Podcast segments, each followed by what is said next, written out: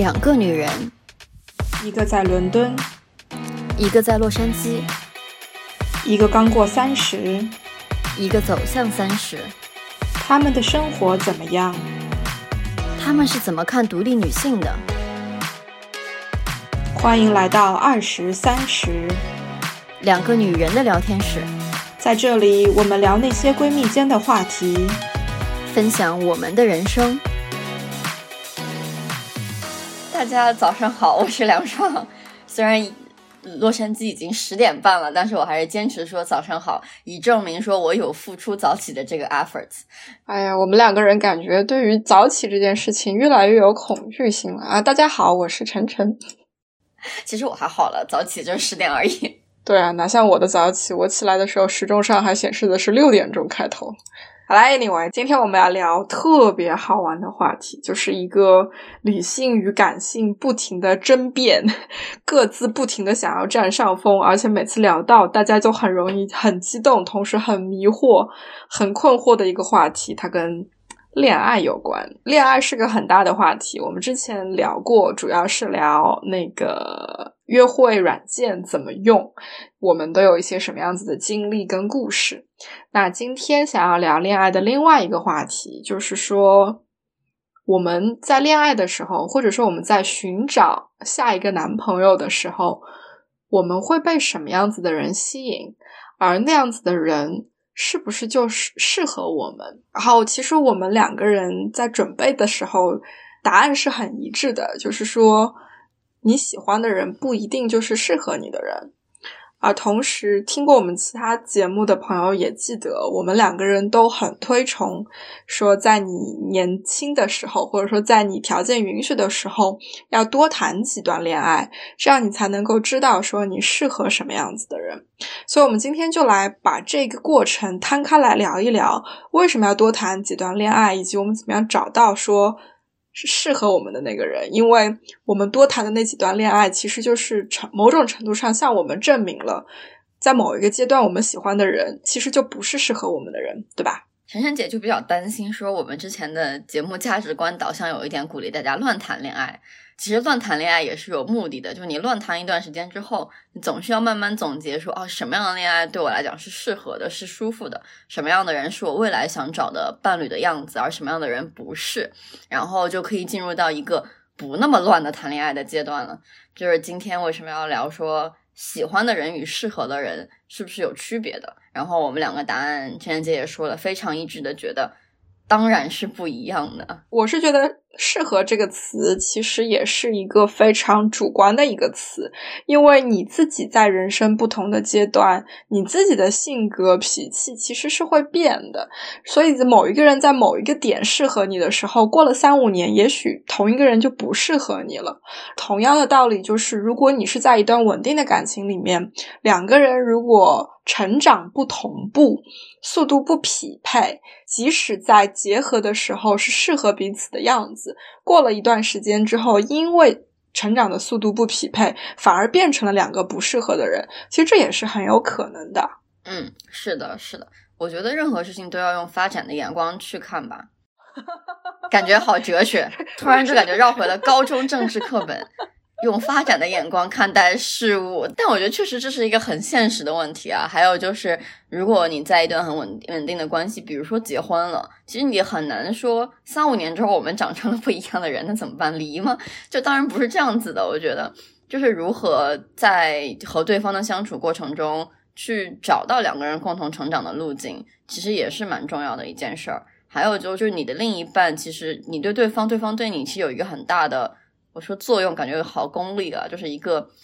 就是支持性的一个系统，就是你希望伴侣能够帮助你成长出成长成你想要成为的那个人。就在你怯懦想要做一些事情，但你更需要勇气的时候，他能给你勇气；但是在你需要去找到一个地方去休整安顿的时候，他能够给你这个地方。我觉得这个是伴侣很重要的，而不是说在你缺乏勇气的时候跟你说那就别做了，就放弃吧。而他意识不到说，其实达到你想要达到的地方，成为你想要成为的人，你是需要那样的东西的。嗯，聊一下我们，比如说一般来讲可能会被什么样子的人吸引，或者说会在什么程度上被一个人吸引。我最能够想到的其实是两种，一种就是他的长相很是我的菜，特别特别的帅，我觉得哇，看到这个人完全没有办法。离开我的眼光，然后我特别想要去接近他，这是一种外在的，我觉得是动物本能性的一种一种吸引，就觉得他长相很符合我的胃口。另外一种吸引是有一种像是，比如说他有我没有的东西，就好像我是一个。特别风风火火的人，所以我有的时候特别容易被那种性格特别安静，然后善于独处，很能够享受一个人独处、静下心来的那种人所吸引。第三种，我能想得到的是，比如说我自己的情绪、我自己的情感刚好处在某一个阶段，这个阶段让我需要一个突破口。这个突破口也许是我想要改变我现在所在的这种外部环境，或者说。我想要逃离我现在自己的这个处境，而对方的出现刚好给了我可以逃离、可以改变的机会，或者说是借口，或者说是平台。于是我会选择想要跟他在一起。我会想要让他带我离开我现在的这个状态，或者说离开我现在的这个处境。我觉得我能想到的主要是三个方面的这种吸引。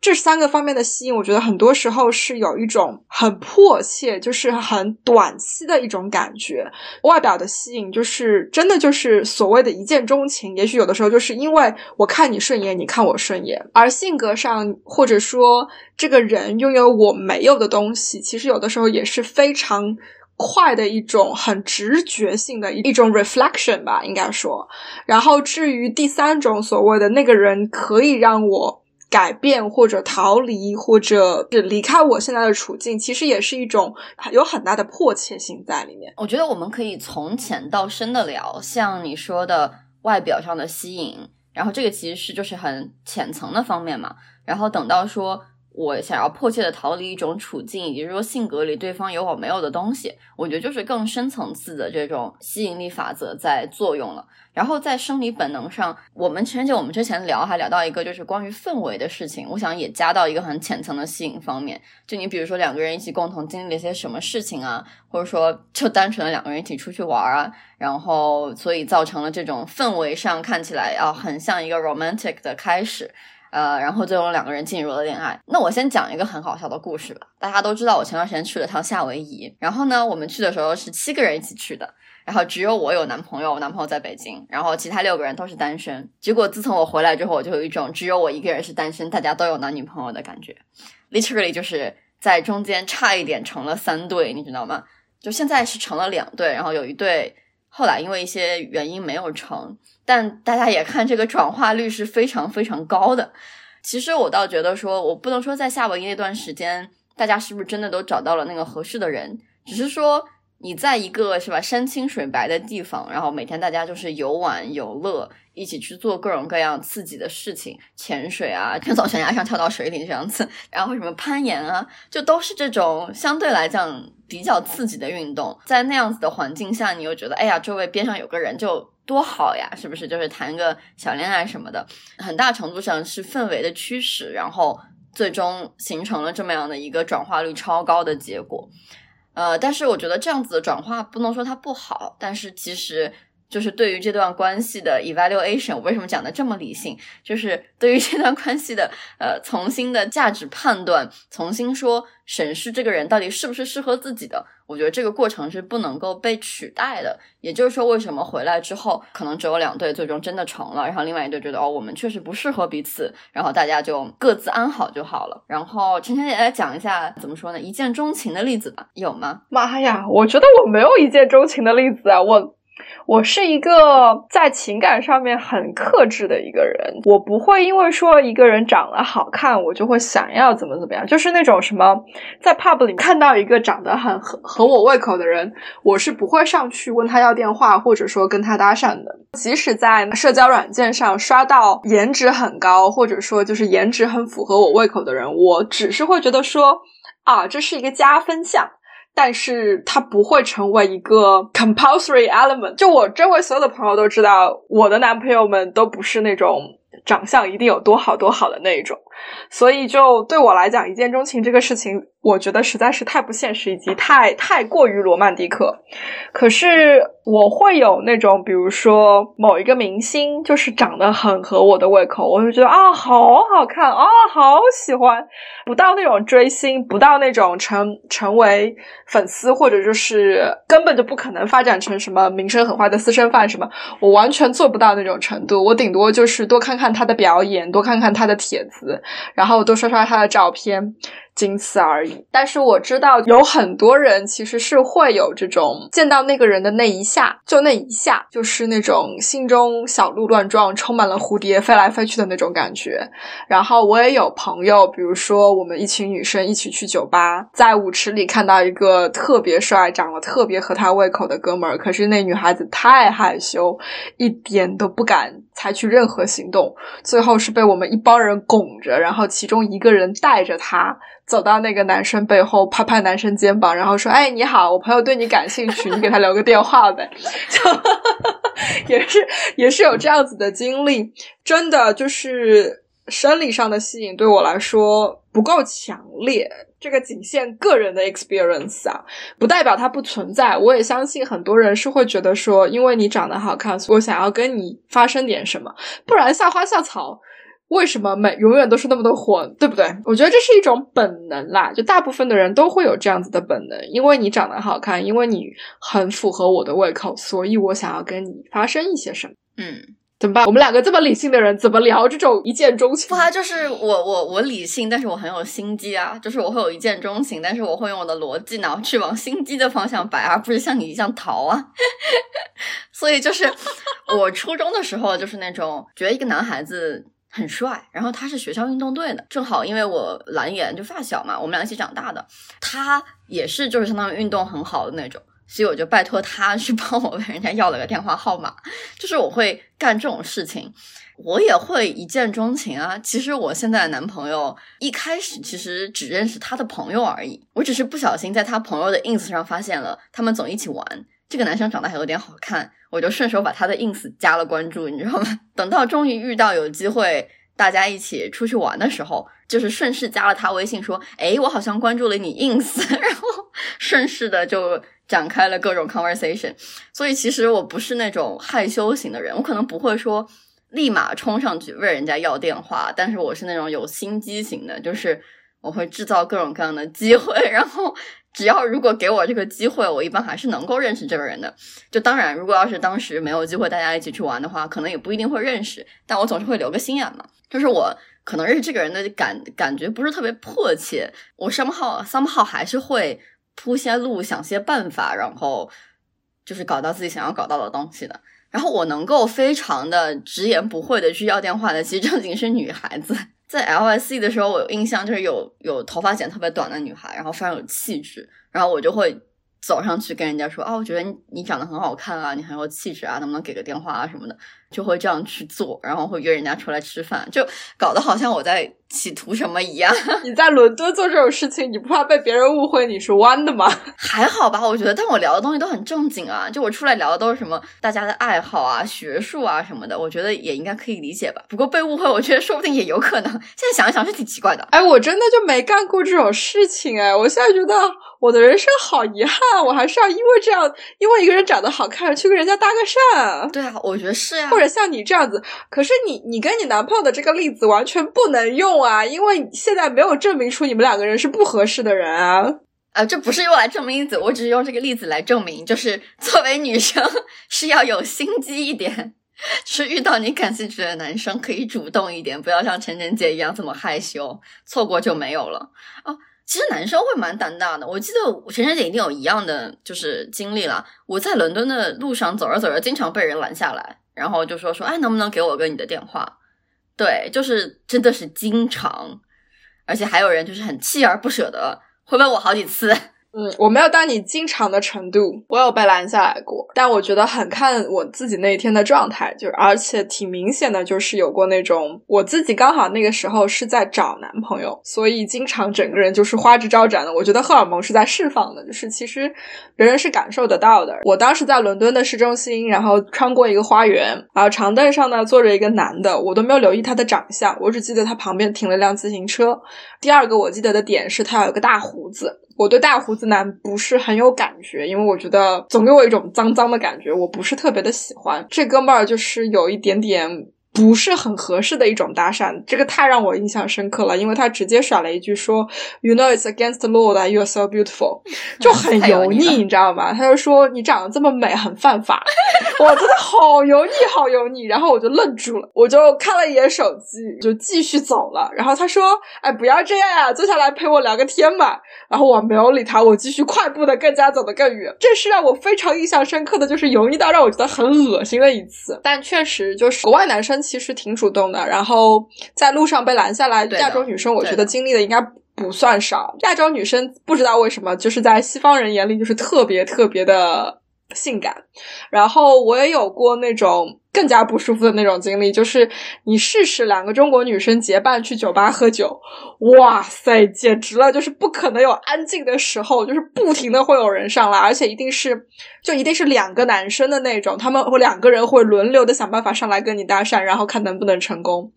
这种其实我都不觉得它是一种生理上的吸引，就是不是因为你长得好看。而吸引到我，纯粹是因为就是可能是你讲的，我在酒吧的这个氛围里面，然后因为酒精的催化的作用，其实我有很多生理上的需求。然后我这边是两个人，你那边是两个人，是一种很正常的文化的这种对的体现了。你在法国，你在英国，其实都会有这样子的经历。对，就是这种其实。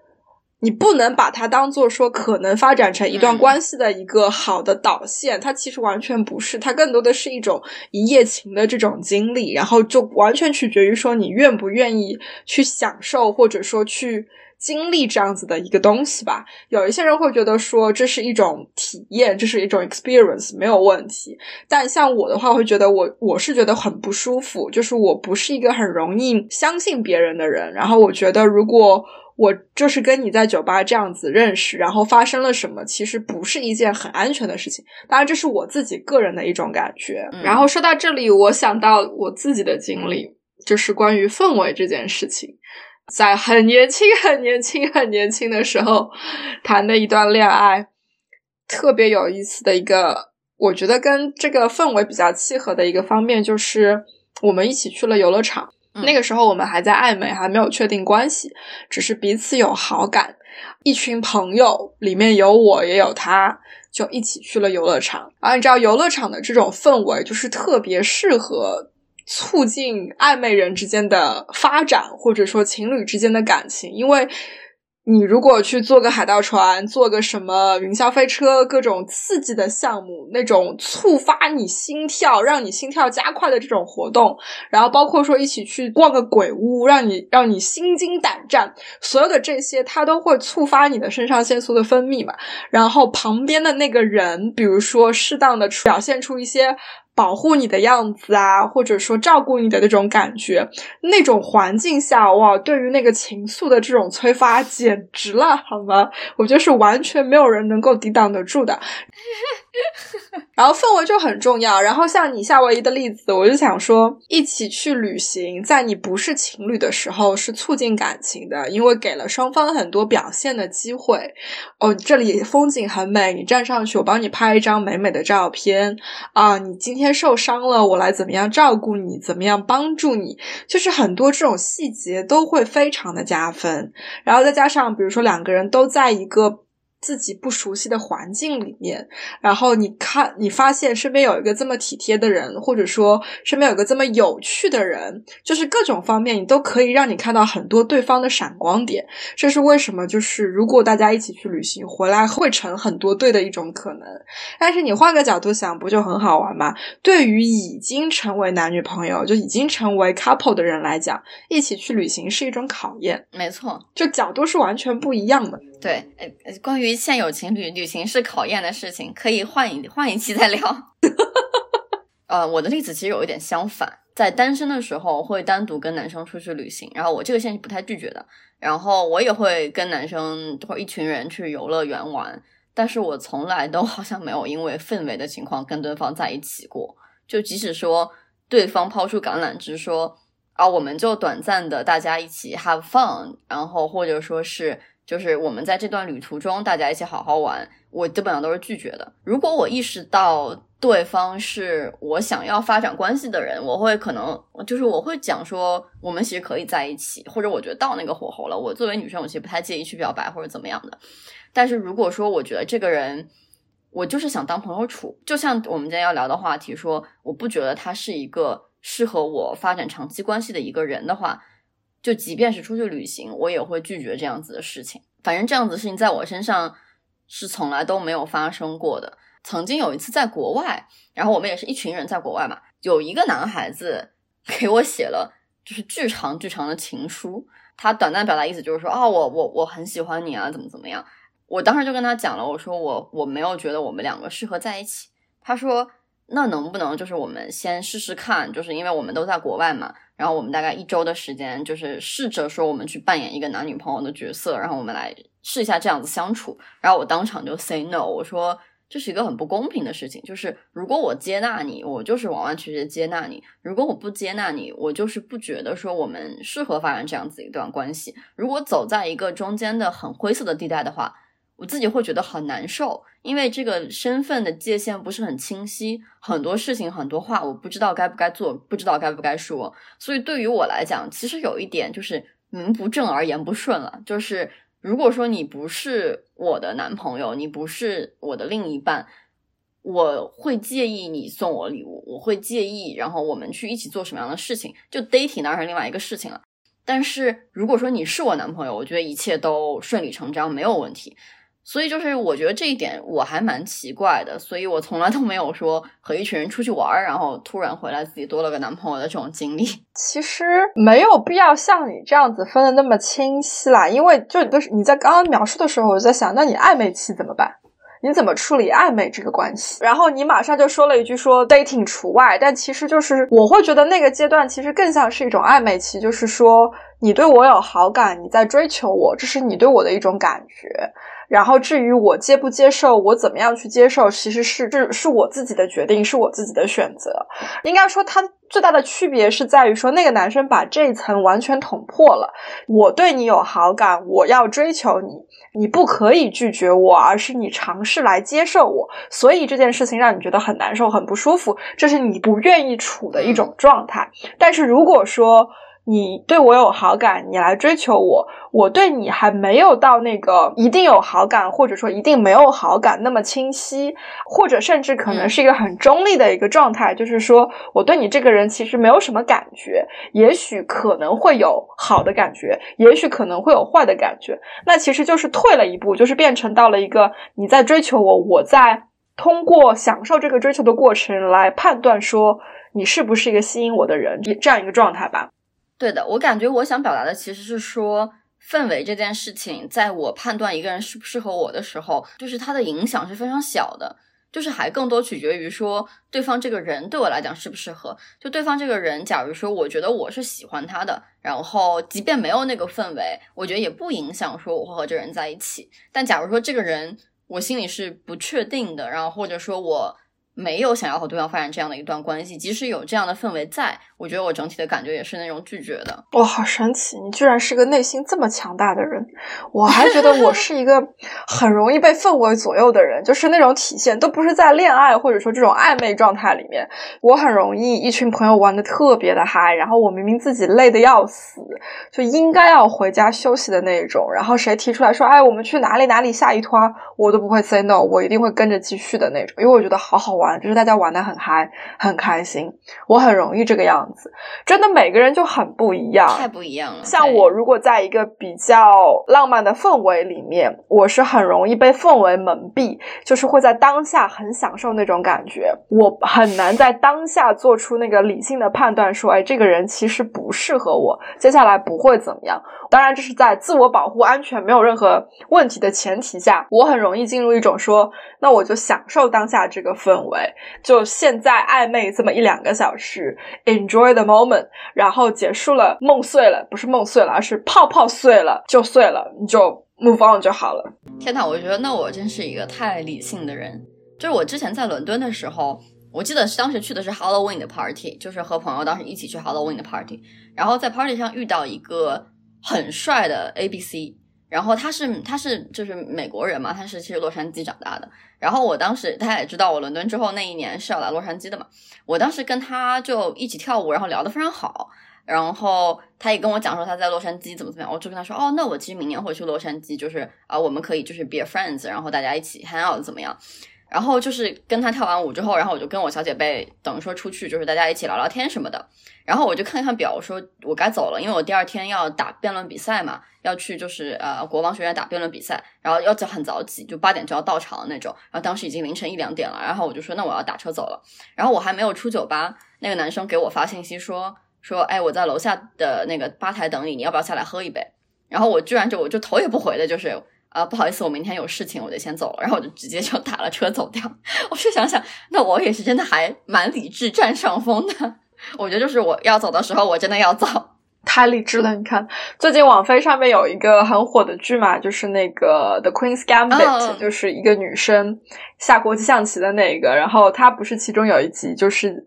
对她明明第二天要对战那个前苏联顶尖的大师，然后前一天晚上他本来是很理智的在房间里面准备，然后看书啊什么的，结果他在美国认识的法国小姐姐给他在前台打了个电话，叫他下来喝酒。他一开始很严谨的拒绝了，然后挂了电话之后反而是心动了，最后就决定下去跟小姐姐喝酒，于是那一晚就废了。第二天直接是比赛迟到，然后输的一塌糊涂，直接在棋盘。上就哭了的那种，对你的经历让我想到这个。如果女主有你这样子的决心，她肯定不会在那个时候输吧？应该。但我觉得这样子的经历也是蛮好的，就是你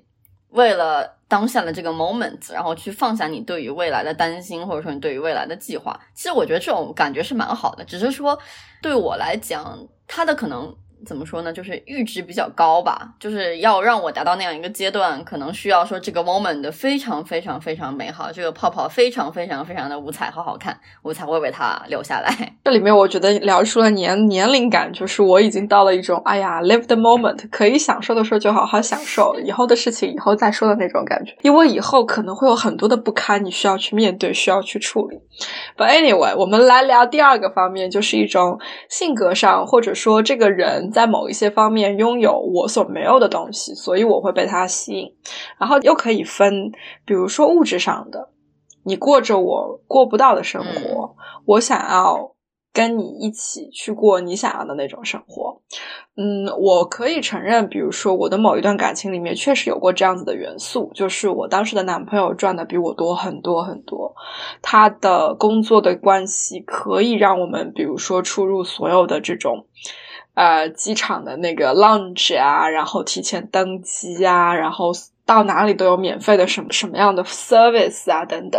其实那种感觉真的是很吸引人的。一方面我会觉得说这是我想要的一种生活状态，然后可以让我不需要太赶、太慌乱，而且可以提高很多这种 experience quality。其实是那一种方式是通过自己的努力嘛，对吧？把自己变成有钱人，或者说把自己的地位经营到某一个这些服务都可以让我能够享受得到。的程度，但是这个男朋友的出现让我。提前享受到了，因为我不需要把自己经营到那样子的一个地位去，那种吸引其实很大很大。而且在我决定想要离开这个人的时候，很多的犹豫其实都是因为这些东西。我想说啊，我们都还没有一起坐过头等舱去哪里哪里，我们都还没有去过哪里哪里，我们都还没有住过什么什么样子的酒店，然后我就这样把这些东西都放弃了嘛？就在那个时候，我意识到说，就是物质有的时候其实。确实挺吓人的，对方拥有的东西跟我那个落差都没有大到多大的程度，但是在很长的一段时间里面都成了我一个放不下的东西，因为我觉得我已经享受这个东西这么久了，然后我现在要失去它，好像就是一件很难 say no 的东西，你知道吗？我还是想要这些东西，这个我觉得很可怕。但是更可怕的事情就是在你犹豫了那么长时间以后，你意识到这个人 真的跟你就是不合适，你们不可能有未来。后面可能产生的后果，让你意识到了那些后果比你失去这些所谓物质上的享受要来的严重的多的时候，你的理智终于清醒了。你就说我可以放弃所有的这些享受的东西，我这些都可以放弃，因为在情感上，在心理上，这段感情对我带来的折磨已经是远超过于那些些服务能够给我带来的享受。我其实好像没有经历过这些东西，可能因为就是因为我还就是没有到那个阶段，或者说没有到那个年纪，然后我也没有交过比我年长非常多的男朋友，但是我确实遇到过比我年长非常多的人。然后我当时在伦敦的时候，其实有遇到一个男孩子，然后呃事业非常成功，然后也是就是做生活啊什么的非常精致啊什么的，但是我觉得这个东西好像对我来讲。确实没有这个人来的有吸引力，就我觉得这个人对我来讲还是不够有吸引力。我确实更喜欢说这个人本身能带来的体验，而不是说就是好的所谓的物质。我有印象特别深的一点就是，我有一次和我一个前男友，然后去在洛杉矶的就 Universal Studio 在玩嘛。然后它 Universal Studio 是分上元和下元，就是你有一个点你是可以站在那边，然后俯瞰洛杉矶，相当于是一个全景，就你是一个鸟瞰的这么一个状态。然后就特别有意思，就是他当时站在我边上，然后就拍了拍我的肩，说：“看看朕给你打下的江山。”是一句说年轻年轻情侣之间的玩笑话，但是我会觉得，哎，这个人很好玩。就我觉得可能可能在于说年轻女孩的幼稚的地方吧，就是他会为这些东西觉得有意思，而不是说觉得那些就是呃说的很奇怪，就很实在的物质享受也好，或者说是。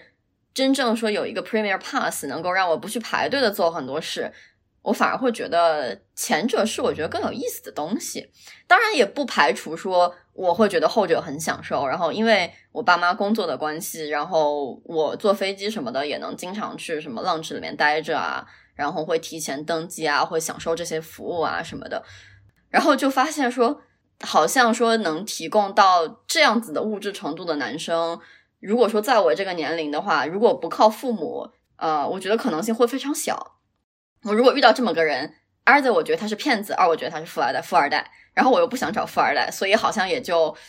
不在我的选择范围内了，好像是这种感觉。我说你说的这个让我想到了那个最近不是网飞上很火的另外一部所谓的真人秀《Bling Empire》嘛，就是两描描述的就是你们洛杉矶富有的华人圈子。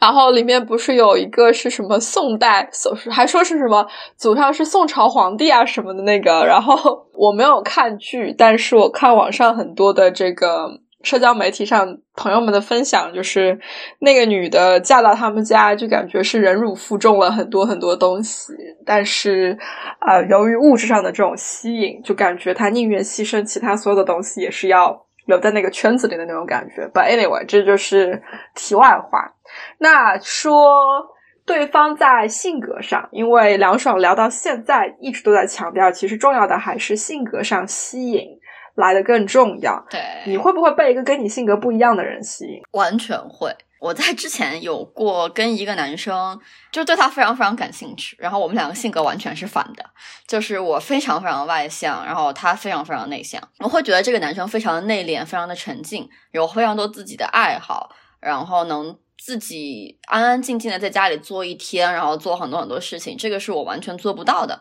而且跟他聊，我觉得他的内心非常的丰富，他很细腻，很敏感，很会照顾人。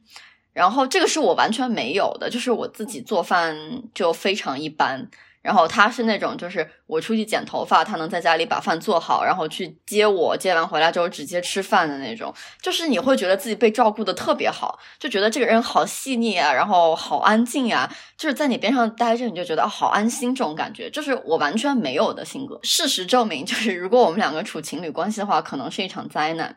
因为我试图去做过这些事，然后因为他的非常的内向，然后他非常的喜欢向内寻找能量，就存在一个情况，就是我非常渴望跟对方交流的时候，对方会觉得跟我交流是他在消耗能量，而不是在从重新获取能量。就他跟我交流、跟我相处是需要 take efforts 的。然后，当然这也证明了说，其实他对我是有感情的，因为他愿意跟我做这件事儿。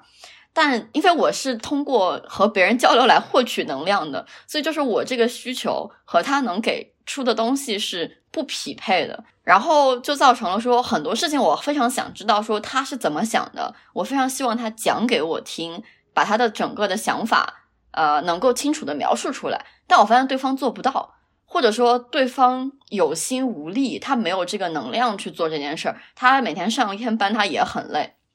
然后我就发现不行，这个完全搞不定，因为就是我不和人交流，我会觉得很空虚，然后很没有意义。而他是觉得我一直在跟你交流，我感觉我自己被掏空了。所以这就是很典型的说，我会被对方和我完全相反的性格而吸引。但是对方因为和我性格完全相反，以至于说我们在很多相处方式上磨合起来会非常非常难。就我跟你的经历很类似，就是我的某一个男朋友也是这个样子，而且他也许甚至到了一个，他更宁愿自己一个人待着去给自己充电。也不愿意两个人安静的待着给自己充电，就也许在他的世界里面，在他的定义里面，只要是旁边有人，就是一个在消耗自己能量的一个过程。我那个可能比你更严重一些的结果，就是我觉得我在他的生活当中，我在他的生命当中。非常非常的不重要，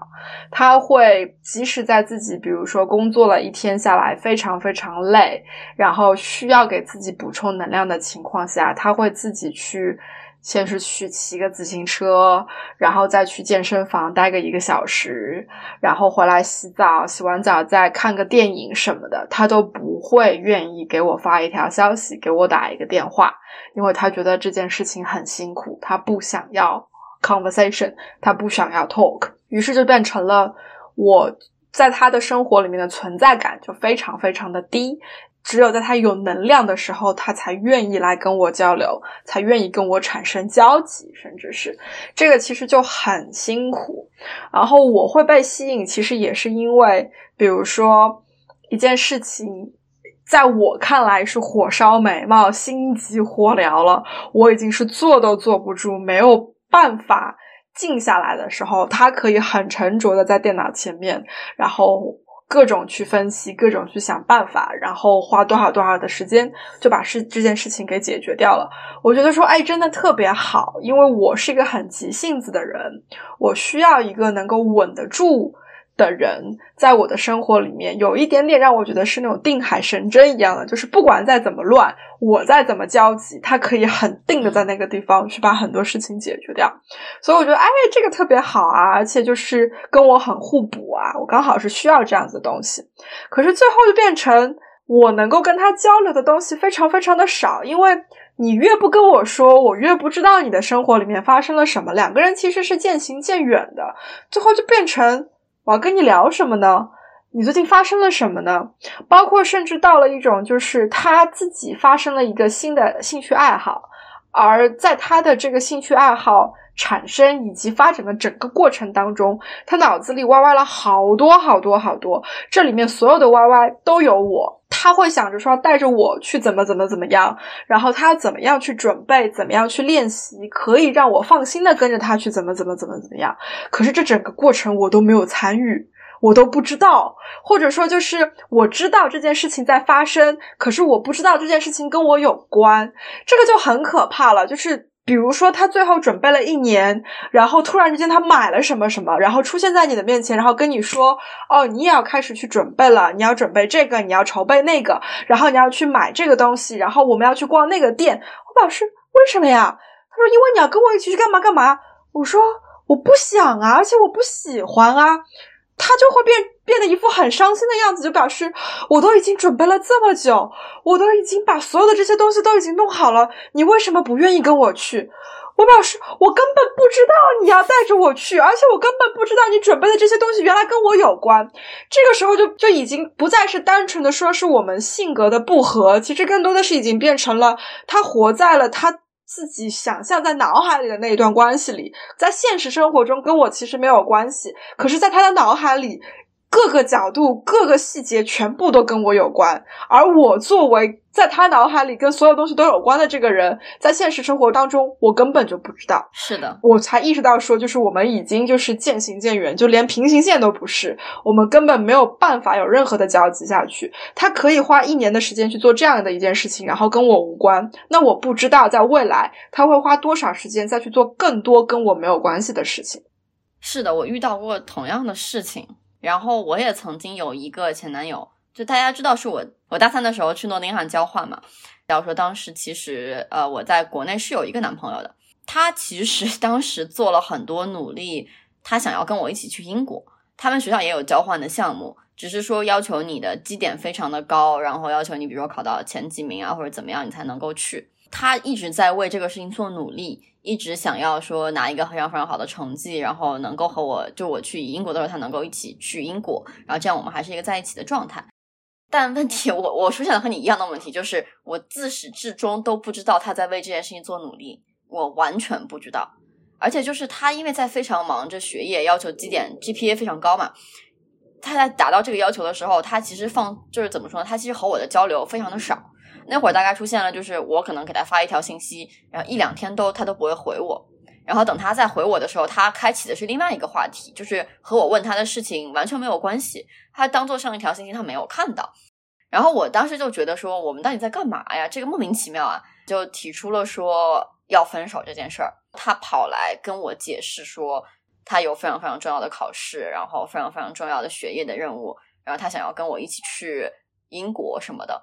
这些我真的全部都不知道，就真的像陈晨姐说的，我觉得有些时候你为对方做出的努力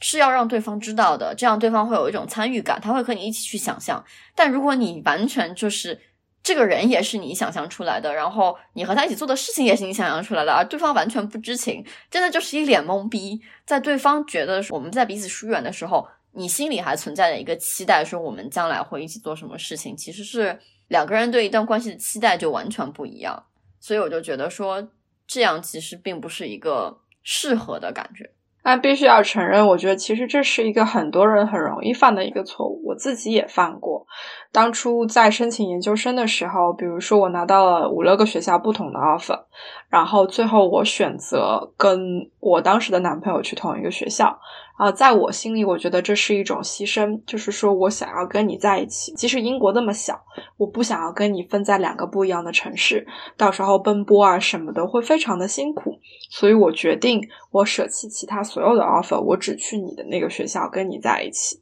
可是我没有告诉对方，但是在我心里，我把这笔账记到了他的头上，所以在后来，如果比如说我们遇到什么样子的问题，要吵架。这个点在我心里变成了一个过不去的点，就是我为了你牺牲了其他所有更好的学校，比如说来到了你的学校，因为我想要跟你在一起这一年，可是你不领这个情，然后你现在这样子对我，这个就是埋下了很多很多的隐患在里面的。对，所以就是沟通就非常的重要。但是回到就是性格上的这个问题来讲，有很多成功的例子告诉你，所谓的两性相吸，就是说你跟我的性格非常的不一。样，甚至是相反，可以 work out。我记得这是暴露年龄的一个故事了，就是那个刘青云跟他的老婆郭蔼明两个人，就是很有名的是性格非常的不同。然后包括你看梁朝伟跟刘嘉玲，其实性格也是非常的不一样。可是他们 work out 是，比如说。彼此给对方足够的空间，但是同时彼此也为对方做足够的牺牲，所以两个人有交集，这是一种可能性。而且另外你要说这是明星，你不知道他们背后到底是过什么样子的生活，那也是另外一种说法。这个我们不需要去猜测或者怎么样。可是我也相信，就是在我们普通老百姓里面，也是有这种两性相，就是性格极其不一样的。夫妻 work out 的，但我自己的经历让我觉得这里面其实是需要非常非常多的努力，非常非常多的磨合，然后也许其中的某一方是需要去做很多的牺牲才可以成功的那种。我自己个人更愿意相信是这样子的结果。然后我到了现在的这个经历、这个年纪，去回想我自己会被什么样子的人吸引，其实我还是会有那么一丢丢在寻找跟我不一样的人。这个不一样是在哪里呢？比如说，我自己发现我现在是是一个非常容易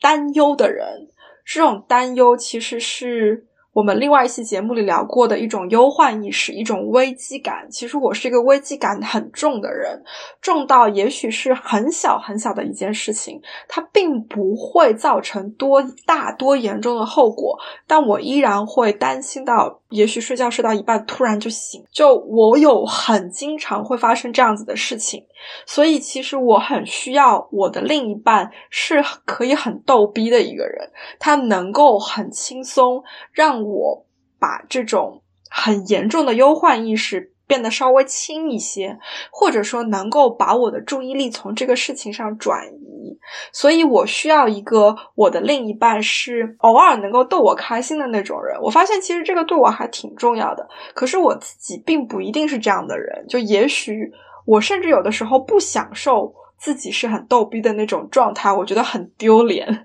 我觉得很丑。可是我需要我另一半是这个样子，但是我也需要我的另一半跟我有相似的地方，他跟我都应该是很外向的人，因为我自己是个很外向的人，我 enjoy hanging out every now and then。但是我同时也会需要说，有的时候需要自己一个人静一静什么的。然后我另一半也会需要自己一个人的时间，我们彼此都会尊重给对方空间跟时间，这些是我觉得。一定要有，而且是两个人一定要类似或者一样的地方。所以，也许我在寻找的就是一个百分之八十跟我一样的人，但是剩下的百分之二十就是跟我会很不一样，或者说那剩下的百分之二十刚好是我需要、我自己想要，可是我自己做不到的那些东西。我觉得我们所说的适合，也不是说两个人要完全一样，就是两个人当然会有不同的部分。只是说，不要说对方和你不一样的部分正好踩在你的雷区上，就不要说是，比如说我就是一个生气了需要当下解决问题的人，而对方就是倾向于说当下回避或者说去逃避。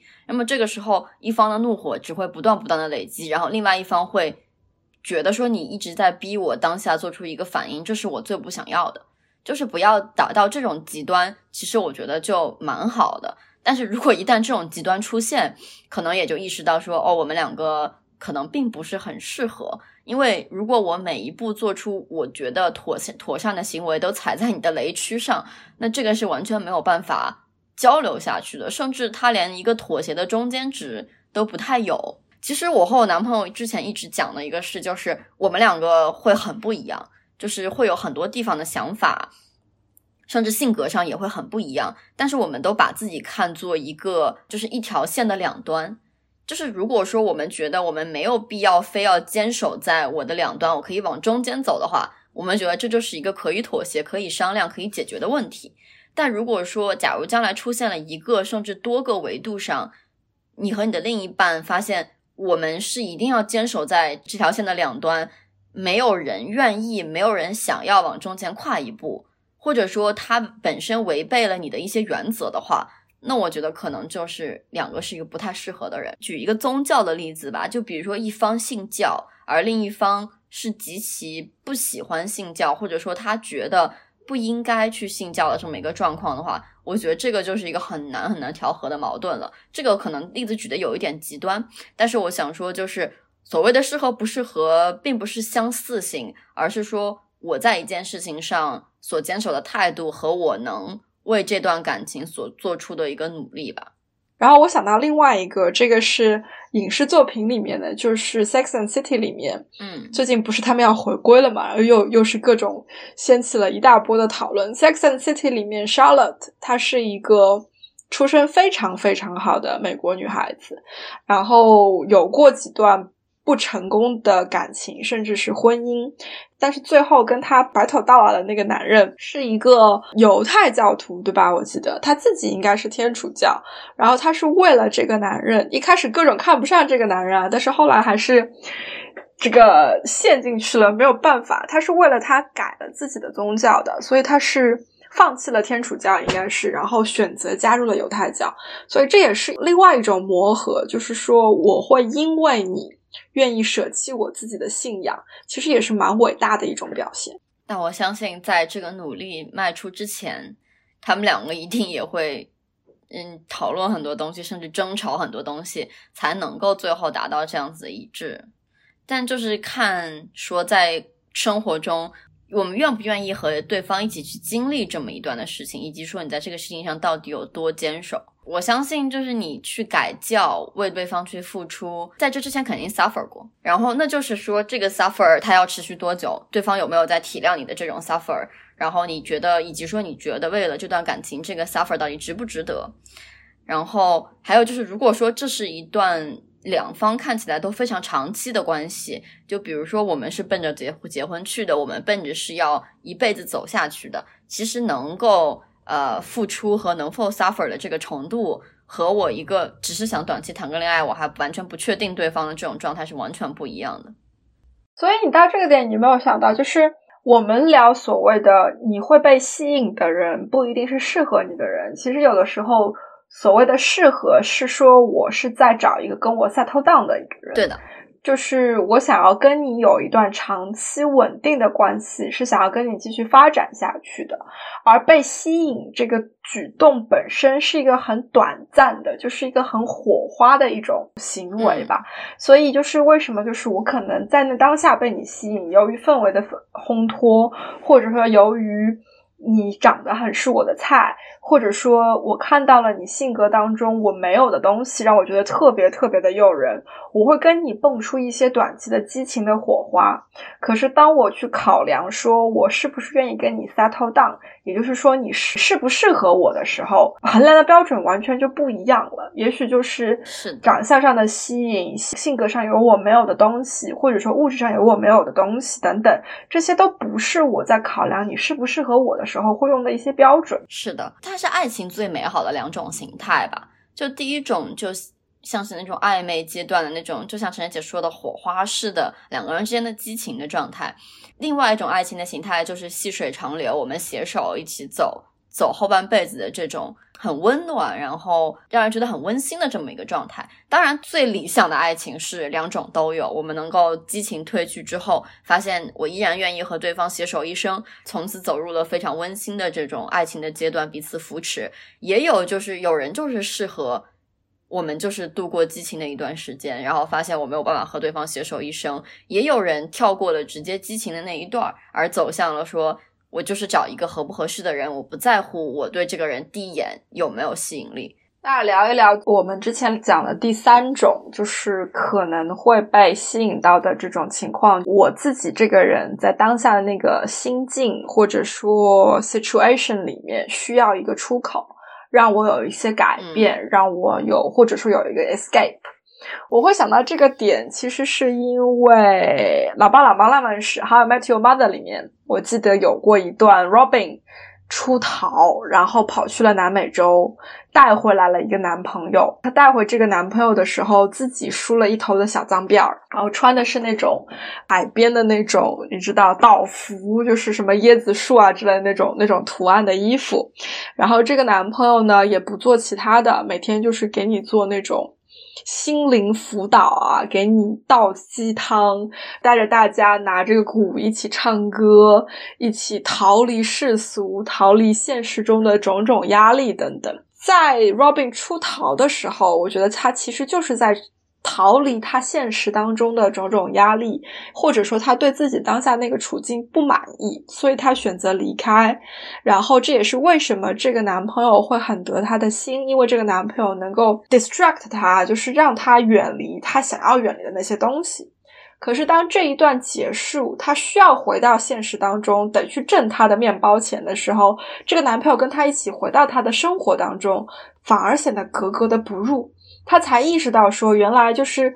这些都不是适合我的东西，因为我只是需要一个，也许是一个情感的突破口。其实就是他对我的吸引，只是因为在那个当下，他满足了我心理上的这种需求。然后因为这一段，让我想到了，就是也许我们会在那个当下被这样子的人所吸引。然后在现实生活当中，我有过一个朋友。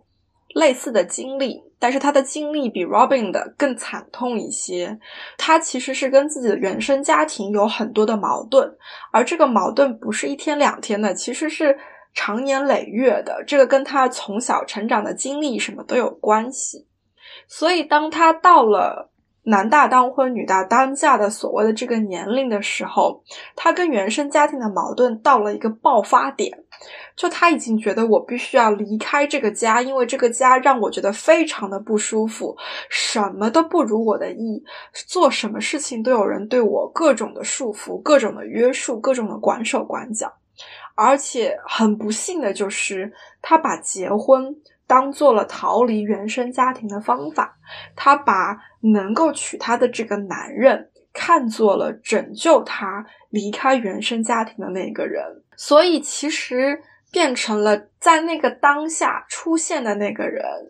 根本就。不需要适合不适合，只要那个男人能跟她结婚，能够带她离开那个家，能够带她住到另外一个地方去，其实就满足了她那个时候所有的需求。于是她结婚了，她嫁给了一个其实完全不适合，而且根本不可能过好日子的一个人。但是这这所有的这些事情发生的都非常非常快，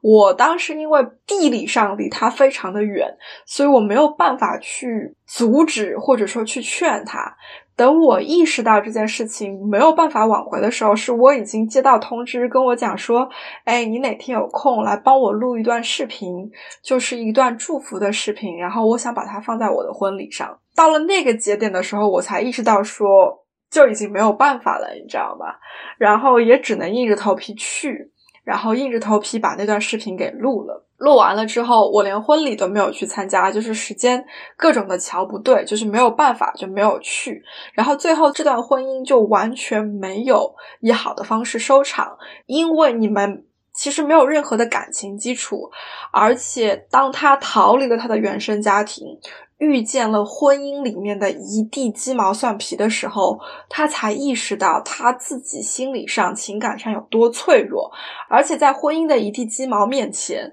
原生家庭给他的那种情感上的支持、心理上的支持，反而是前所未有的强大。他才意识到。其实原来那个家里的人才是对他最好的人，所以就特别特别的可惜。但是我作为一个旁观者，我能够看得清很多东西。可是我也可以想象，如果当我自己处在一个情感的谷底，就是心理的谷底，我渴望有一个人来拯救我的时候，任何一个人给我伸出那一只手把我拉出来，我都会对他心存感激，我都会愿意为他去做任何的事情。所以就很难，这是。是我觉得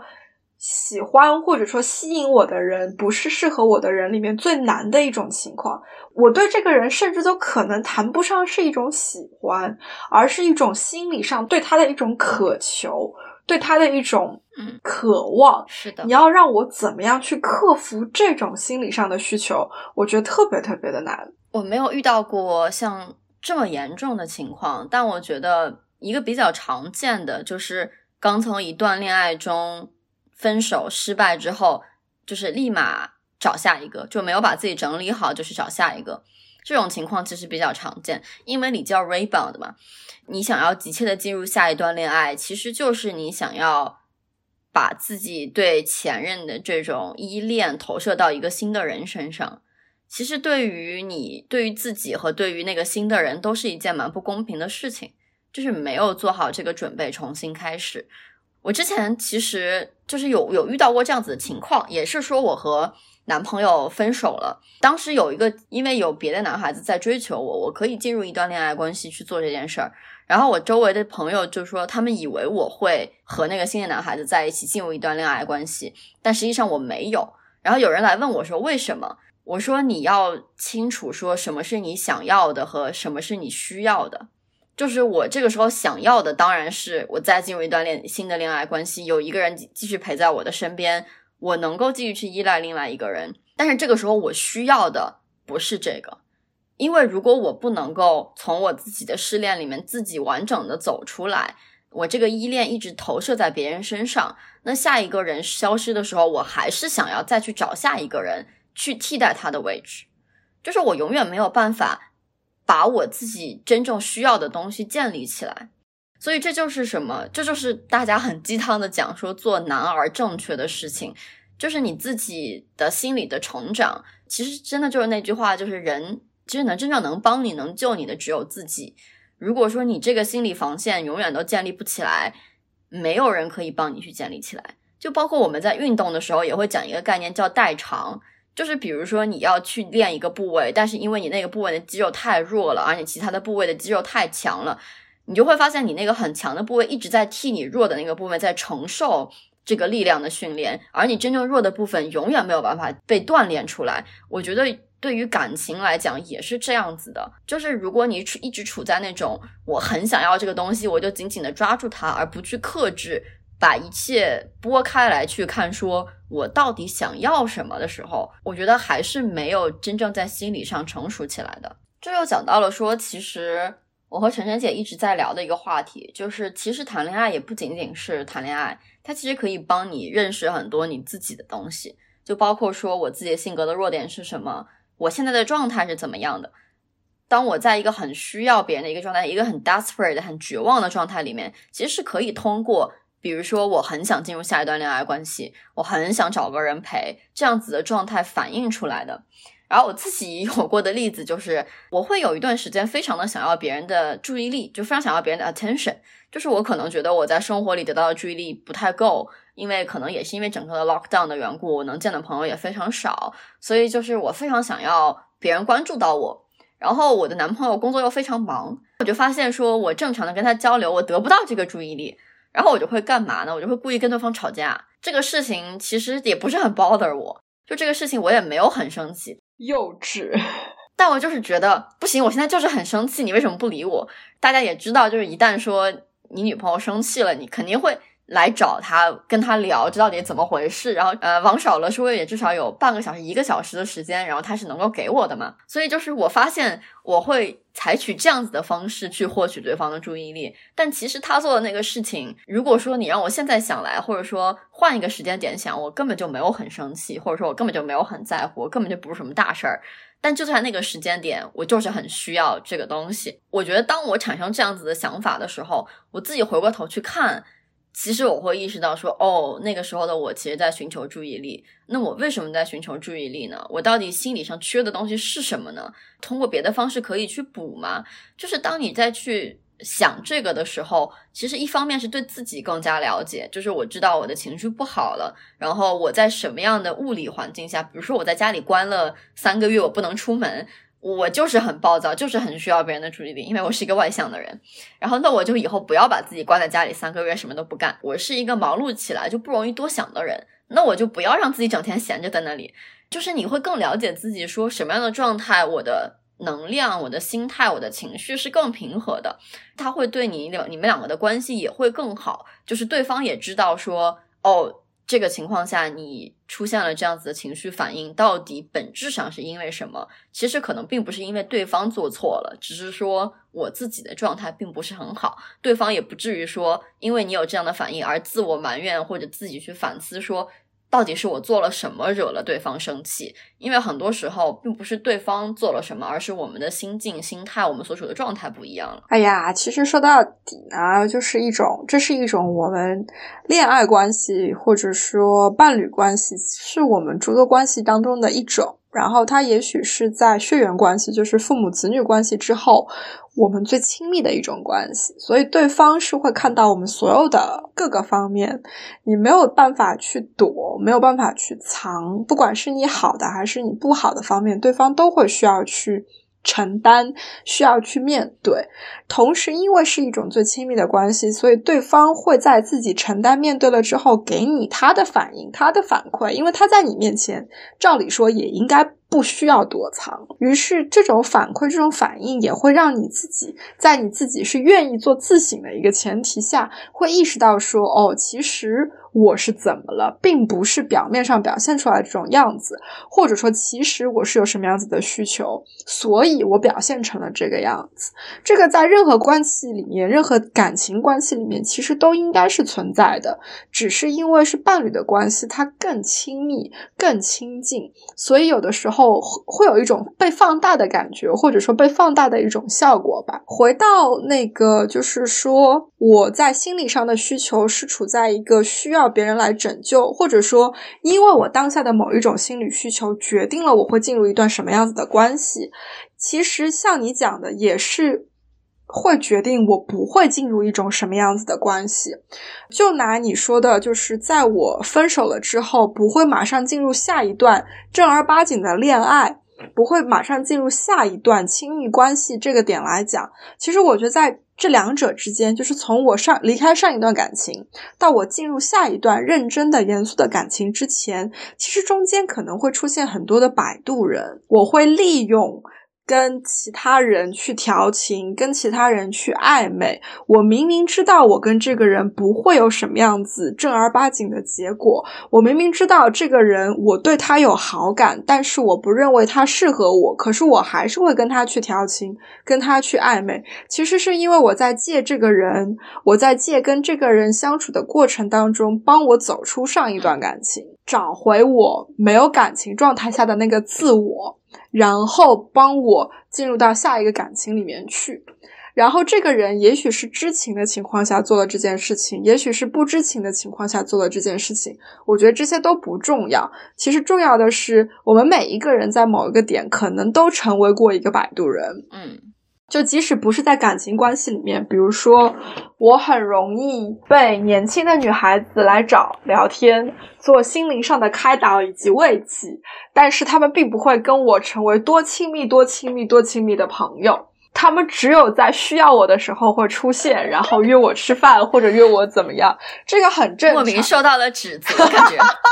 没有任何指责的意思。其实我觉得这是一件很好的事情，而且对我来说是一种肯定，就是我意识到说原来。我在不知情的情况下，给了那么多人信心，甚至给了他们一种非常积极的一个一个信号，在跟我不需要有太多交集的情况下，他们是愿意跟我交心，而且他们是信任我的。我觉得这是一件特别幸福、特别感动的事情。然后我也相信，在我用。那个网上交友 APP 用约会软件的过程当中，我肯定多多少少也跟某一个人聊到了什么，让他 move on 了，让他怎么样了。但是其实我并不知道，所以我觉得这种其实挺好的，就。不要觉得说自己被利用了或者怎么样，也不要觉得说好像我的时间就被浪费了。其实不是这些事情，我觉得都是取决于，就像你讲的，能够拯救自己的只有你自己，因为这是一种主观能动性在里面。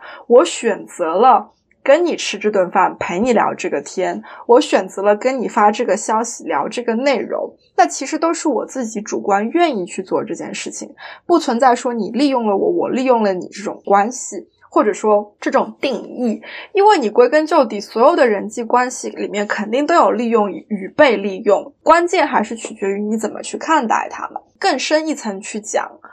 不代表说我愿意被你利用，我就是选择主动的来当一个圣母，我要来拯救你，我要来改变你的人生。我觉得这是两码子事情，很容易。我自己其实也有过，虽然很短暂，但是回想去。会觉得很可怕。就我某一个男朋友小时候是有过抑郁症的，然后他应该是经历了很长的一段斗争才爬了出来，就是摆脱了抑郁症的困扰。有过那么短暂的几次，我觉得我在他身上还是能够看得到抑郁症留下的后遗症。我会想要说，是不是我可以用我的正能量去更多的影响他？让他不会这么的负能量，或者说后遗症的效果不会这么的明显。就那几下，我会觉得，嗯。是不是我可以帮他？是不是我可以挽救他？可是你现在回头去看，你会意识到说，这是一个多么愚蠢的想法，这是不可能的。因为即使你觉得你在挽救他，如果他不愿意被你挽救，他不愿意跟你一起向阳光的那一面走，向积极的那一面去走，其实你再怎么去救都是没有用的。我自己的经历其实也就代表着说，很多人在感情里面。都会难免出现那种我想要拯救你的那种心，这种时候你怎么看？你要去怎么样去面对？如果说梁爽，你的朋友有一个人，你发现他其实很圣母，他在那段感感情里面总觉得说，哦，这是一个深陷泥潭的人，我要把他救出来。那个泥潭也许是个赌债，也许是个高利贷，也许是抑郁症的后遗症，你要怎么办？这个问题好难啊！我觉得我会第一反应，我会跟对方讲说，我更心疼你的处境，因为我觉得你要去救对方，你要付出的心力也好，是时间也好，精力也好，甚至金钱也好，是巨大的，甚至很多时候是无底洞。我会讲说，我作为朋友，我非常非常心疼你，不希望你跳入这个泥潭里，是因为。我心疼你要在这里面付出的东西，我心疼你要在这里面付出的情绪，我心疼你之后会每一个抱着电话找我哭的时候，我心疼你将来跟我讲说为什么对方永远都不得到改变的这种。所以说，我觉得我会跟对方讲，就是我不觉得世界上任何一个人值得你这么多眼泪，然后值得你这么这么多心碎。我觉得世界上没个没有一个人会值得。所以我不希望你这样去做。其次就是我不觉得说你这样付出这么多能够带来什么样的结果。我之前也讲过，就是能救自己的只有自己。如果一个人不想从泥潭里面爬出来，外面即使有再多的人拉他，是没有任何意义的。那我觉得首先要确认的是，你要救的这个人他自己真的想救自己吗？如果没有的话，我建议你不要去救他。如果说他真的想救自己，我也建议你去把救自己这个过程留给他自己，因为就像我之前讲的，你心理上薄弱的部分，你需要自己去把它强大起来；你的肌肉锻炼不到的部分，你需要不断的去只练那一小段肌肉，从而让它变得更灵活，变得更强大，而不是说你用其他的部分去代偿，用其他的器械。它那东西还是没有被锻炼到的，他心理上的那那个巨婴的那个部分是不会成长的，所以我不建议说你去替别人成长这件事儿，我是完全不会鼓励或者不会同意我周围的朋友去当一个圣母的，但是我也知道就是很多人是劝不回来的，所以我能做的只是说他们来问我的时候，我把我真实的想法去讲出来。但是我也遇到过很多人，他们还是会义无反顾的跳进去，然后去继续的奉献自己。那我觉得我能做的只有就是你打电话给我的时候，我能够接你的电话听你哭，然后你想要跟我倾诉的时候，我能借一个肩膀给你。但是真的就是劝人劝己都是一样的话，我相信就是当我想要去做一个圣母的时候，这些人他们会跟我讲一样的话，我也会跟他们讲一样的话，但就是。你这个话能不能自己听进去，然后能不能自己知道说要做什么，这就是完全看个人的选择了。我觉得，甚至我觉得有人可能，可能他就是享受当圣母拯救别人的这个过程。那我觉得要想清楚的就是，为什么我想要当圣母，或者为什么我想要去拯救别人？为什么我会从不断的的照顾别人、付出这个过程中？获得自我的成就，甚至愉悦感，这个背后到底缺的是什么样的东西？就像我，比如知道的就是，我想让对方有一种亏欠感，有一种愧疚感，所以他可以对我更好。很多人对对方无条件付出，其实是基于这个理由的，那就是你为什么想要对方？觉得对你愧疚，是你害怕对方的离开吗？你是想要用这样子的方式把对方拴在自己身边吗？那如果说没有这个愧疚感，他就是一个会离开的人，那是不是也证明了你们本质上，呃，你们两个本身互相间的吸引力是不够的呢？这样子心态的这种产生，想要不断拯救别人的这种心态和行为，其实我觉得背后是有更深层次的原因和东西的，只是很多时候我们或者是看不到。或者很多时候我们是不愿意接受说，我就是这样一个人，或者对方就是这样一个人这种事实，所以才造成了我们会想要往这个泥潭里面去跳。我有一些些不是特别一样的感受，嗯，这个是基于我身边的真实的故事。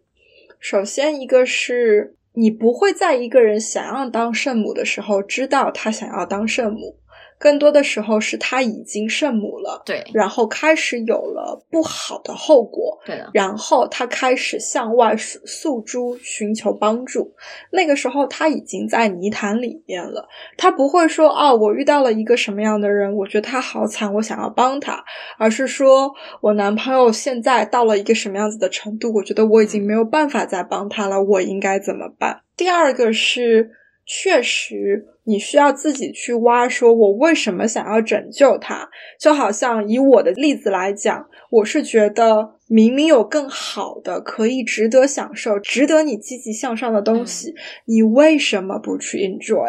可是你会面临的问题就是变成他自己。也知道那是更好的、更积极向上的。我想要去 enjoy，可是我就是没有办法。我整个人完全不受我自己的控制，我就是没有办法让自己积极起来，让自己阳光起来。这是没有来由的一种表现，所以你是没有办法去改变的，因为他自己都没有办法去改变。然后那种时候，像你作为一个非专业人士，你不是一个心理医生，你也没有过任何相关的培训，没有任。任何经验的情况下，其实你不知道怎么办的。最终的结果，你只是会把自己去拖垮。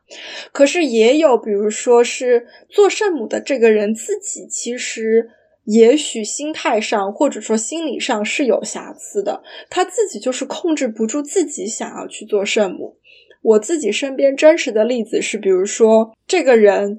从小成长的环境里面。就非常的缺乏完整的爱，缺乏很多完整的美好的东西，所以当他看到自己相处的这个对象生活当中、生命当中有不完整、有不美好的时候，他特别希望、特别想要去保护他，不想要他跟自己一样经历那些不完整、不美好。这就是一种心理上的本能，他其实自己没有办法，she can't help herself。他没有办法制止自己去做这件事情，极端到什么程度？是比如说，他的另一半家里由于莫名其妙的原因背了一屁股的高利贷，然后他们没有办法，所以只能想办法每个月各种凑钱，就一个月一个月的还。这个男孩子他自己的心理是脆弱到没有办法去面对这件事情。采取的方式就是逃避，他可以夜夜笙歌，可以努力的加班，就是不想要回家面对父母，面对自己家里在背着一屁股高利贷的这个现实。然后这个女孩子的圣母心就表现在你没有办法面对，没有关系，我帮你面对。于是他们是在情侣的关系下，这个女孩子每个月和男生的爸妈各种想办法，到处去筹钱，把每个月该还的高利贷的金额全部都筹到，然后把它给还掉。他到了什么程度？他是会每个月把周围所有的朋友的电话打一遍，说你有没有钱可以借我，帮我把这个月先还过去，然后我下个月再把钱还给你。然后我人在英国。他都给我打过好几次电话，都不是电话，就是给我发过好几次微信，说问我说你手上有多的人民币吗？我知道你没有人民币收入，但是你能不能这个月先把你手上有的人民币给我，帮我缓一缓？每一次我都拒绝了，每一次我试图去跟他讲道理，试图去劝他，跟他说。你不值得这样子，所有的这一些都不是你应该去面对、你应该去负担的。他作为一个男孩子，他自己家的事情他都没有没有勇气去面对，你为什么要去把这些扛到你自己的肩膀上去？我尝试了，我试了很多次很多次，但是没有用。当他一次又一次来找我问我借人民币的时候，我意识到了，就是我是劝不回来了，根本就没有办法劝回来了。于是我只能选择说一次狠话，讲清楚。你再怎么问我，我都不会借给你。我哪怕不跟你当这个朋友了，这个钱我也不能给你，因为我知道我给了你，这一次还会有下一次，只会越来越深。从那以后，我们真的就是再也没有联系了。我根本不知道他现在是什么样子的处境，他到了什么样子的程度。可是真的就是没有办法，因为我知道我一旦再次出现，也许我又会满足他成为下一个圣母的某一种条件。这种你其实是已经到了极端了，你知道吗？你是没有办法去拉回来的。而且我认为他的这种圣母心其实是。出自于他自己生理的一种本能，如果他不把自己的这种生理本能去克服掉，或者说接受专业的治疗，把它很好的处理掉的话，他只会克制不住自己的去想要拯救一个又一个人，这是一种很极端的情况。我其实真的对我，我就很想问，就是很想问那个女孩子，就是你做这些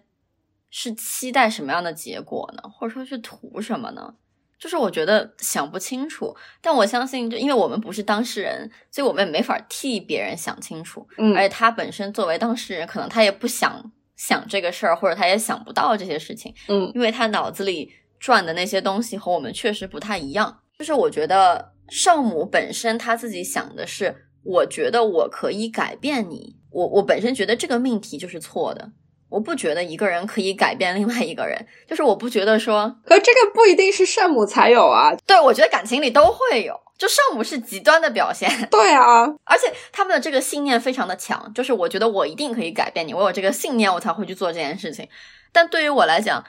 我可能就不太会有这个信念，我就觉得说我是不可能改变另外一个人。就如果一个人他的性格，如果他不想要自己主动做出改变，我是改变不了他的。所以我也不想迫使对方去做出这种改变。换一个角度跟你聊这个话题，因为我 partner 的年纪的关系，所以我认识很多四五十岁甚至年纪更大的人。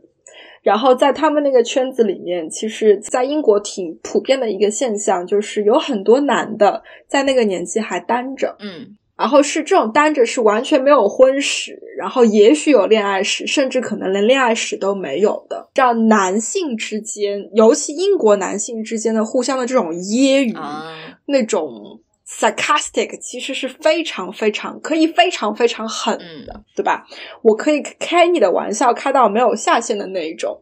所以，比如说有一个男的，他五十多了，他单着，他没有过婚史，有过很有限的感情史。他周围的同龄的朋友跟他讲的最多的一句话就是 “You need a woman”，而这句话背后他的 interpretation 是什么？其实就是有一点点这种解读，你去解读它，它其实有一点点是说男性自己作为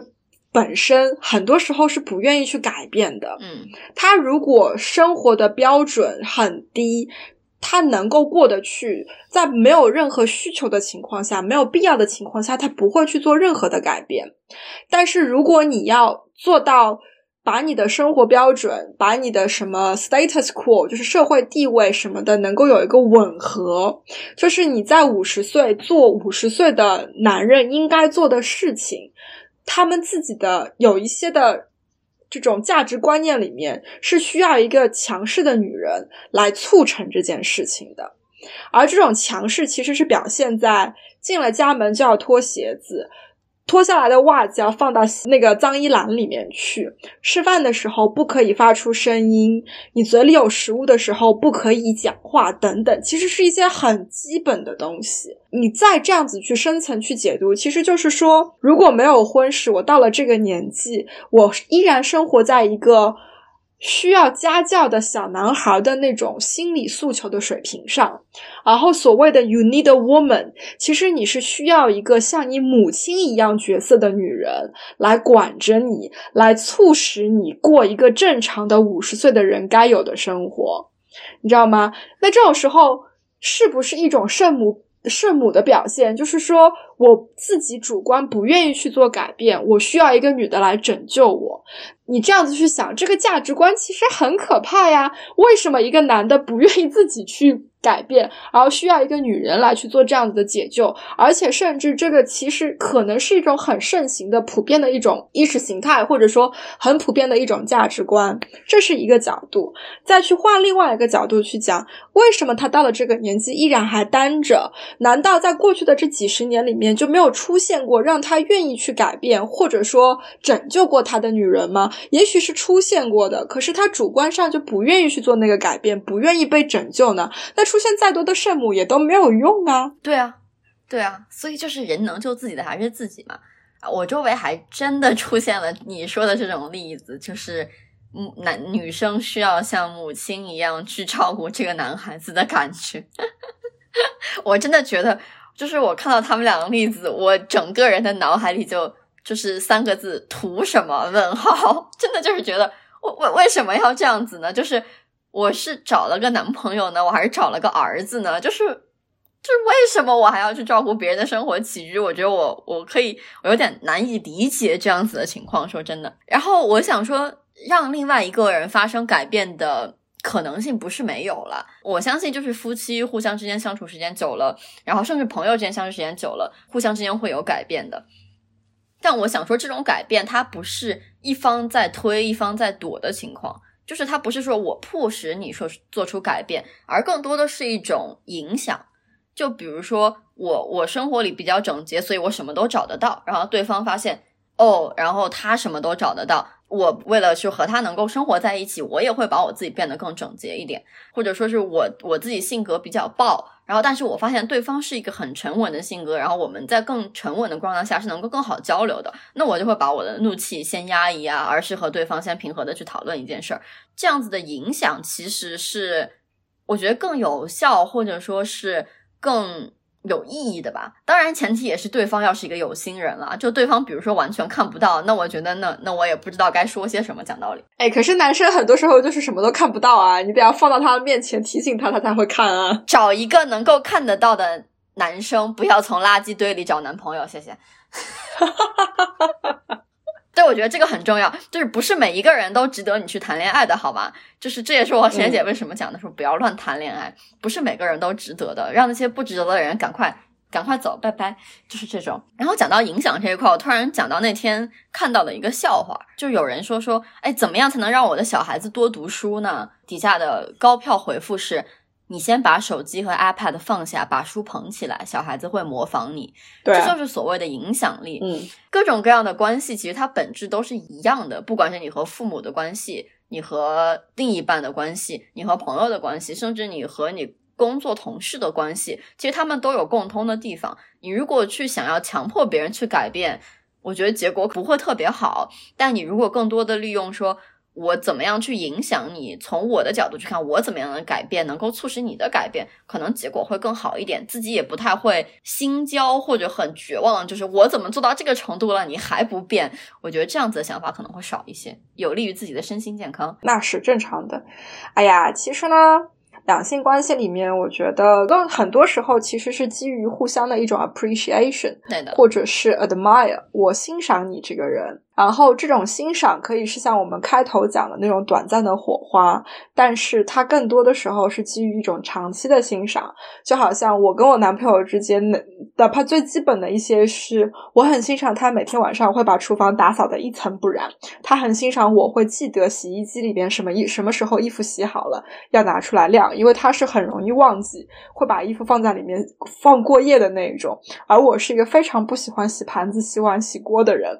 可以。是这样子的鸡毛蒜皮，也可以是非常长期的那种欣赏，是比如说你的性格、你的思维方式、你的做事方式、你的人格魅力对我产生的那些欣赏，我也希望你的这些东西能够对我有好的影响。这种我觉得才是更稳固，让两个人能够走得更远的地方吧。最后来点一下题，就是我们说你喜欢的人不一定是适合的人，是因为喜欢其实是可以短到是一瞬间，可以是长到。你有很好的感情基础，你有很好的彼此欣赏的基石，对这个人能够长期有一种欣赏、一种喜欢，而适合其实更多的时候是因为你们在各个方面组成了一个非常好的团队，在你没有感情基础的前提下，回归到我们无数次提到过的两个人的关系，其实是一种 partnership，一起升级、一起打怪的这种情况下，适合比喜欢有的时候更重要，但是。在任何的好的感情里面，两者应该都是要有的。如果这个人不让你觉得喜欢，即使你们两个人再合适，有的时候你看着他还是会非常非常的厌的。因为在即使两个人都非常喜欢的那种感情关系里面，还是会有很多很多时候你会想要掐死对方的。对的，没错。呃，但是我觉得喜欢和适合其实它像是就是一个像 DNA 一样，它是两条螺旋梯的两面。我在很多时候在刚开始开始一段恋爱关系的时候，我对对方的喜欢是非常浅的，真的非常浅。但直到我慢慢深入了解这个人之后，我会越来越喜欢对方。我也慢慢意识到说我们到底是合适还是不合适的。就它是一个相互促进的过程。但是就是感情这件事，亲密关系这件事，就是。你是一个永远要付出非常多的精力、非常多的心力的一个东西，但同时它的带带给你的回报也非常大。就是你能够认更认清我是一个什么样的人，更体会到说和一个人真诚的交流，给一个人提供真诚的支持，得到真诚的支持，得到真诚的爱，给出真诚的爱，是一个什么样的经历？它是一个非常非常可贵，然后能够帮助自我成长的。我觉得是一个甚至是必经之路，因为你要找到那个 alternative，真的是代价太大了，甚至就是你这辈子都不太可能找得到。亲密关系这条路一定要走，但是也不要。就是只觉得说这是谈恋爱单纯的事情，它也是我们自我成长的一个方式，甚至是帮助我们的另一半自我成长的一个方式。怎么感觉讲起来这个话特别的圣母呢？我的天呐！我们这一期本来就很圣母，感觉有一种在拯救女孩子的感样子。也就是大家不要恋爱脑，是我们两个可能是有一点 把自己绕进去了。对，anyway，就是我们也只能通过。我们两个周围的例子和我们两个自己的感情经历，就浅浅的聊一下。至于每个人在感情里做什么样的选择，决定和什么样的另一半携手一生，都是每个人自己面对自己的生活、面对自己的客观条件所要做出的选择吧。嗯，好。最后，祝所有的女性朋友们，在有喜欢的人的时候，可以大胆的去谈恋爱；当发现不合适的时候，可以果断的分手，方便自己找到下一个喜欢且适合的人喽。